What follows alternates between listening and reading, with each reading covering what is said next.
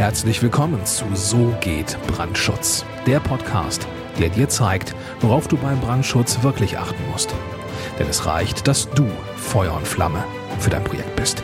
Und hier ist der Mann, der dich vor teuren Schäden bewahren kann, Joachim Müller. Herzlich willkommen bei So geht Brandschutz. Ich bin Joachim Müller, Prüfsachverständiger für Brandschutz. Und wenn du als Bauherr jetzt wissen möchtest, wie du von der unteren Bauaufsichtsbehörde, also von der Genehmigungsbehörde, richtig unter Druck gesetzt werden kannst, was das für Hintergründe hat und wie du dem ganzen Thema ausweichen kannst, dann freue ich mich, wenn du jetzt dran bleibst. Wir haben folgende Situation jetzt leider Gottes immer wieder oder was heißt immer wieder in zunehmender Häufigkeit und das ist der Anlass für dieses Video, um dich darüber aufzuklären, was es damit auf sich hat. Es findet zunehmend äh, statt, dass die unteren Bauaufsichtsbehörden, also die Genehmigungsbehörden, bei denen du als Bauherr einen Bauantrag eingereicht hast, dir ein Schreiben schicken und in diesem Schreiben steht drin, Liebe Bauherr, dein Bauantrag weist Mängel auf. Beseitige diese Mängel bis zum, und dann wird ein Datum genannt.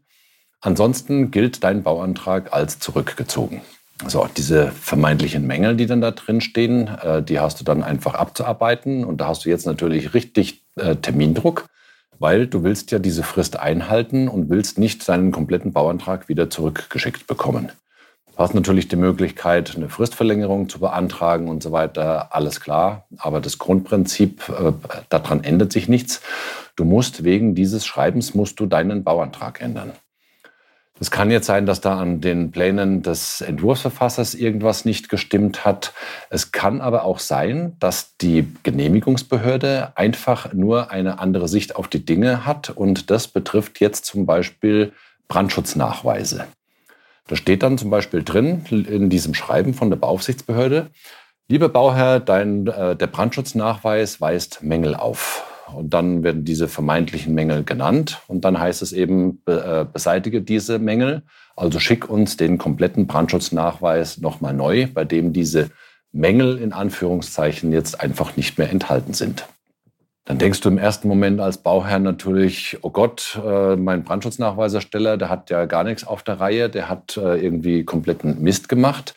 Leitest einfach diese Schreiben durch und sagst, also lieber Brandschutznachweisersteller, du musst jetzt Gas geben, du musst deine Mängel beseitigen, ansonsten wird der komplette Bauantrag zurückgeschickt. Und das will ich natürlich nicht haben. Solche Schreiben kommen dann beim Brandschutznachweisersteller an und dann schaut man sich das an. Also ich hatte das leider jetzt auch schon äh, drei, vier Mal.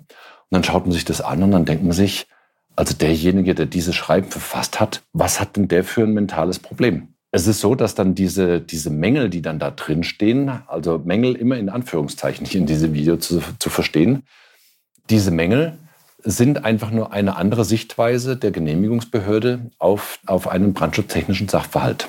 Also zum Beispiel ist ein Abweichungsantrag im Brandschutznachweis drin und die Behörde findet, dass diese Kompensation, die dann da drin genannt ist, nicht ausreichend ist. Und früher war es dann so, dann hat die Genehmigungsbehörde, hat dann die Baugenehmigung trotzdem erteilt und hat dann in den Genehmigungsbescheid reingeschrieben, also zum Brandschutznachweis, Punkt Nummer sowieso. Ähm, zusätzlich zu der genannten Kompensation ist noch dieses und jenes erforderlich. Also hat die Genehmigungsbehörde eine Auflage erteilt oder eine Nebenbestimmung und dann hat der Bauherr aber trotzdem seinen Genehmigungsbescheid bekommen. Das machen die Genehmigungsbehörden oder manche, die schwarzen Schafe meiner Ansicht nach, machen das in zunehmendem Maße äh, nicht mehr, weil der Bauherr hat die Möglichkeit, gegen Nebenbestimmungen und gegen Auflagen Rechtsmittel einzulegen. Also sollte jetzt die Genehmigungsbehörde irgendwelche total überzogenen Anforderungen stellen, dann könnte der Bauherr da Rechtsmittel einlegen, also gegen, äh, gegen den Bescheid klagen. Und äh, das wollen die Behörden natürlich nicht. Also sind sie jetzt auf diese glorreiche Idee gekommen, Jetzt nehmen wir einfach den entsprechenden Artikel aus der bayerischen Bauordnung oder aus der Bauordnung des Bundeslandes, in dem du jetzt gerade bist. Und da heißt es ja so ganz grob im Wortlaut, wenn der Bauantrag erhebliche Mängel aufweist, dann müssen diese Mängel in einer angemessenen Frist behoben werden. Ansonsten kann der Bauantrag äh, zurückgewiesen werden, wenn der Bauherr auf diesen Sachverhalt hingewiesen wurde. Also super, super schlaue Idee. Man hat jetzt hier quasi ein Werkzeug an die Hand bekommen über den Artikel in der Landesbauordnung, in dem da drin steht, ja, wenn da Mängel drin sind, dann kann ich das zurückweisen und dann kann ich diese Mängel beseitigen lassen. Ja, ist aber gar keine gute Idee, weil es steht einfach drin, dass der Bauantrag erhebliche Mängel aufweisen muss. Also der Bauantrag und nicht die Planung. Und es müssen erhebliche Mängel vorhanden sein. Und das führt jetzt also dazu, dass, die, dass manche Bauaufsichtsbehörden das äh, irgendwie so als, als Instrument verstehen und sich denken, ja, jetzt kann ich einfach munter alles, was mir nicht in den Kram passt, als Mangel bezeichnen, schickt dann dem Bauherrn das Schreiben und äh, wenn er diesen Mangel nicht beseitigt, ja, dann gilt einfach der Bauantrag dann nach einer gewissen Zeit als zurückgezogen und dann habe ich mit diesem ganzen Ding nichts zu tun. Also die Behörde umschifft äh, dieses Thema, dass sie Auflagen erteilen können. Sie umschiffen dieses Thema, dass sie Nebenbestimmungen erteilen können, ziehen sich quasi komplett aus der Verantwortung raus und aus der Haftbarkeit, weil sie ja keine Auflagen und keine Nebenbestimmungen mehr erteilen, sondern sie schieben einfach den Ball an den Bauherrn zurück und sagen, Schreibt doch bitte in den Brandschutznachweis rein, was unserer Meinung nach richtig ist. Und äh, dann kannst du ihn wieder bei uns einreichen. Und erst dann, wenn unser Wunschkonzert abgespielt wurde, dann kannst du von uns gnädigerweise deine Baugenehmigung haben. Ich sag's dir, ich habe das jetzt, wie gesagt, schon ein paar Mal gehabt. Ähm, ich, ich greife mir da wirklich, ich greife mir da an die heiße Stirn. Ich kann so eine Arbeitsweise überhaupt nicht verstehen, weil es löst ja nicht das Problem des Bauherrn und es löst auch nicht das Problem der Genehmigungsbehörde. Die Genehmigungsbehörde wird ja den Bauantrag nicht los. Der Bauantrag kommt halt einfach zu einem späteren Zeitpunkt, kommt er dann wieder. Also hat man trotzdem einen sehr hohen Stapel an Akten vor sich liegen, die halt einfach irgendwann abgearbeitet werden müssen. Warum greift man nicht einfach zum Telefonhörer ruft den zum Beispiel jetzt eben den Brandschutznachweisersteller an und sagt, also äh, wir haben da eine andere Sicht auf die Dinge, dann führt man da ein Fachgespräch, dann kann vielleicht in dem Fachgespräch dann der Behördenmitarbeiter dann doch davon überzeugt werden, dass der Nachweisersteller recht hat, weil er halt einfach eine größere Detailkenntnis hat. Es kann natürlich auch sein, dass der Nachweisersteller tatsächlich mal einen Fehler gemacht hat oder dass der Nachweisersteller überzeugt werden muss von der Genehmigungsbehörde, dass er eben mehr machen muss als das, was im Brandschutznachweis drinsteht.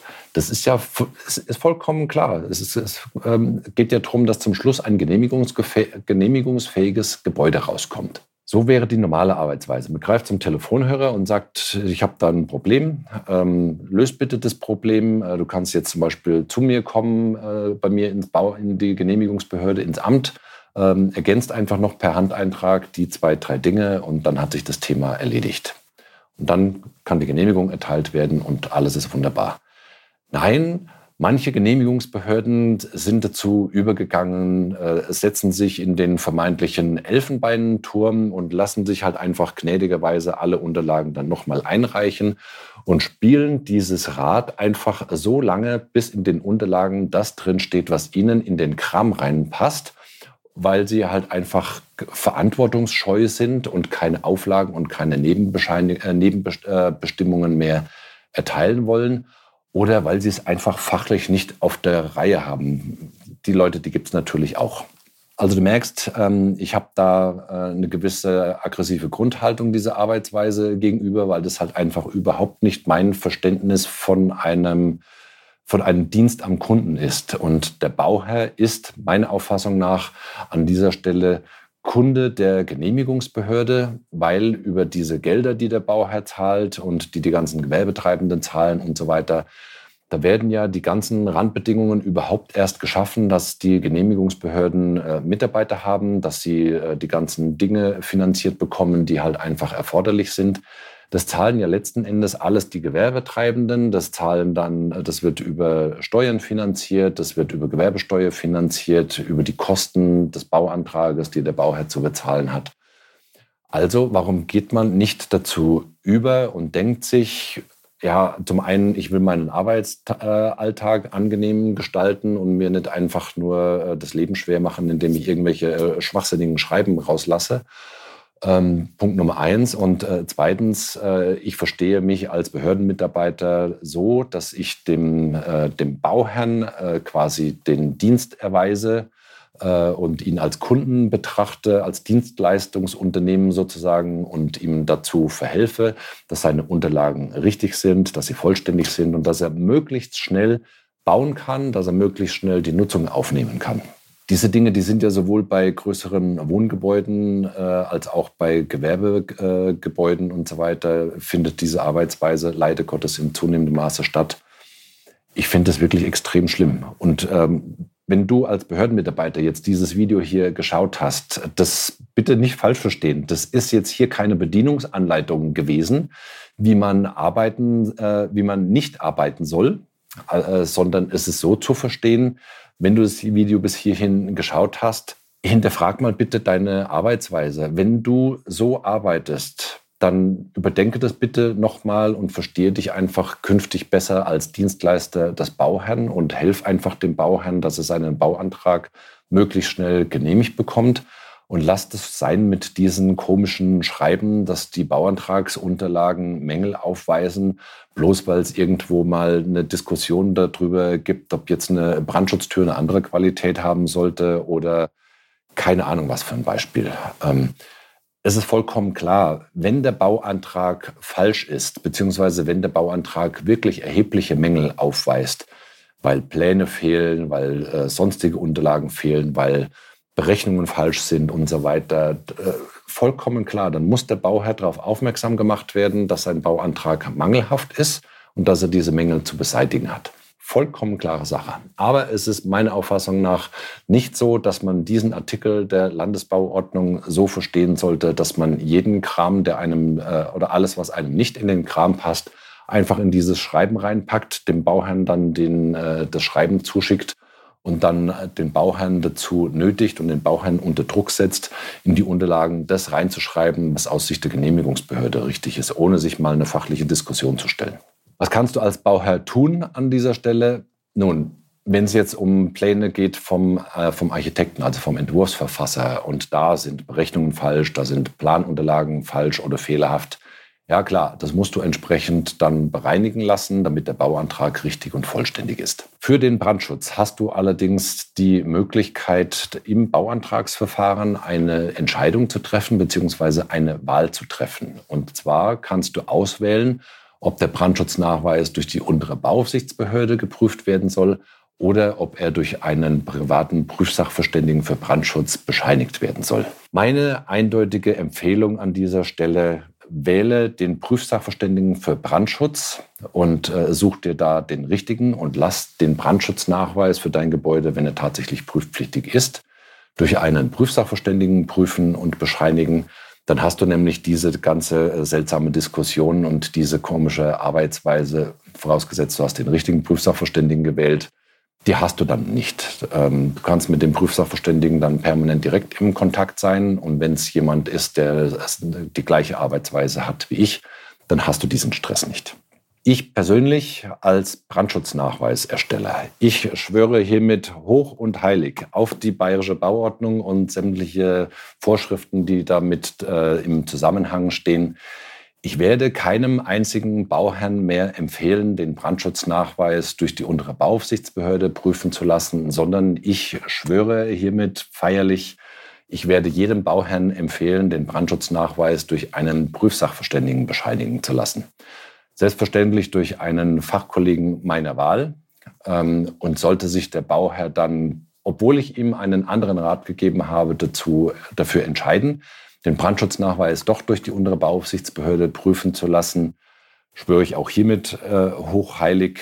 Es wird ein sauberes Nachtragsangebot geben, weil diesen Koordinierungsaufwand, den man dann hat für diese zusätzlichen Abstimmungen äh, mit der Bauaufsichtsbehörde, für dieses wiederholte Einreichen von Bauunterlagen äh, bzw. Brandschutznachweisen und den, den Aufwand in den Brandschutznachweis unter Umständen Sachen reinschreiben zu müssen, von denen ich fachlich überhaupt nicht überzeugt bin, nur dass der Bauherr äh, diesen Mangel in Anführungszeichen äh, im Brandschutznachweis los hat, das werde ich auf keinen Fall mehr äh, ohne ein erhebliches Nachtragsangebot mehr über mich ergehen lassen. Das ist vollkommen klar. Und ich kann jedem anderen Brandschutznachweisersteller, der sich dieses Video hier angeschaut hat, auch exakt den gleichen Rat nur geben. Lasst euch da nicht vor den Karren spannen, äh, in dem Fall vor den Karren der unteren Bauaufsichtsbehörde und lasst euch in die Brandschutznachweise nicht jeden Scheiß rein äh, diktieren, der der, der Behörde passt, weil sonst seid ihr nämlich nichts anderes als die Schreibkraft der unteren Bauaufsichtsbehörde, um deren Verantwortung auf euer Büro haftungsmäßig zu verlagern. Mir ist natürlich vollkommen klar, dass ich mir jetzt mit diesem Video hier den einen oder anderen äh, ja, Feind will ich es jetzt noch nicht mal nennen. Ich habe mir da mit dem Video jetzt sicherlich keine Freunde gemacht bei der einen oder anderen Beaufsichtsbehörde. Aber wahrscheinlich sind es dann auch nur diejenigen, die mir jetzt einen Groll entgegenbringen, die in dieser, die genau diese Arbeitsweise an den Tag legen. Ist so, äh, muss ich mit leben, da kann ich auch wirklich sehr gut damit leben und ähm, ich stehe nach wie vor dazu. Also, wie gesagt, äh, ich schwöre auf die bayerische Bauordnung, dass ich künftig meine Brandschutznachweise nur noch von Prüfsachverständigen bescheinigen lassen werde. Und dir als Bauherr empfehle ich dann an dieser Stelle natürlich auch, das genauso zu tun. Setze im Bauantrag das Kreuz bei Brandschutznachweis soll durch einen Prüfsachverständigen bescheinigt werden. Und wenn du einen Prüfsachverständigen für Brandschutz suchst, dann hast du jetzt hier im Video die ganze Zeit denjenigen gesehen, den du beauftragen solltest. Du findest äh, unten in der Videobeschreibung beziehungsweise in den Shownotes, falls du das hier als Podcast-Folge gehört haben solltest, findest du meine Kontaktdaten und äh, du kannst natürlich jetzt auch direkt auf unsere Homepage gehen. www.tub-brandschutz.com lautet die. Dort kannst du deine Wahl treffen, ob du die TB Brandschutz GmbH für die Planung deines Brandschutznachweises haben möchtest oder ob ich der Prüfsachverständige für die Prüfung deines Brandschutznachweises sein soll. Du wirst dich auf unserer Homepage sehr gut zurechtfinden. Trag dich dort ein für ein kostenloses Erstgespräch und ich freue mich sehr auf deine Kontaktaufnahme. Bis dahin, alles Gute, herzliche Grüße, dein Joachim Müller, Prüfsachverständiger für Brandschutz. Vielen Dank, dass du auch dieses Mal mit dabei warst. Wenn dir gefallen hat, was du gehört hast, dann war das nur die Kostprobe. Wenn du wissen willst, ob und wie wir den Brandschutz für dein Gebäude optimieren können, dann besuche jetzt www.tub-brandschutz.com und trag dich ein für ein kostenloses Erstgespräch. Diesem 45-minütigen kostenlosen Beratungsgespräch wird eine Strategie für dich erstellt. Und zwar egal, ob du uns für die Planung des Brandschutzes für dein Gebäude brauchst oder ob du mich als Prüfsachverständigen für die Prüfung eines Brandschutznachweises haben willst. In unserem Gespräch lernst du die Chancen und Risiken für dein Projekt kennen und wir zeigen dir, wie du die Kontrolle über die Kosten für den Brandschutz und die Termine bekommst. Vergiss eine Sache bitte nicht. Je früher du uns in die Planung oder Prüfung des Brandschutzes für dein Gebäude einbindest, umso eher bekommst du über Folgendes die Gewissheit. Einen maßgeschneiderten Brandschutz für dein Gebäude, die Einhaltung der Termine und die Einhaltung der Kosten. Also gehe jetzt auf www.tub-brandschutz.com und trag dich ein für ein kostenloses Erstgespräch.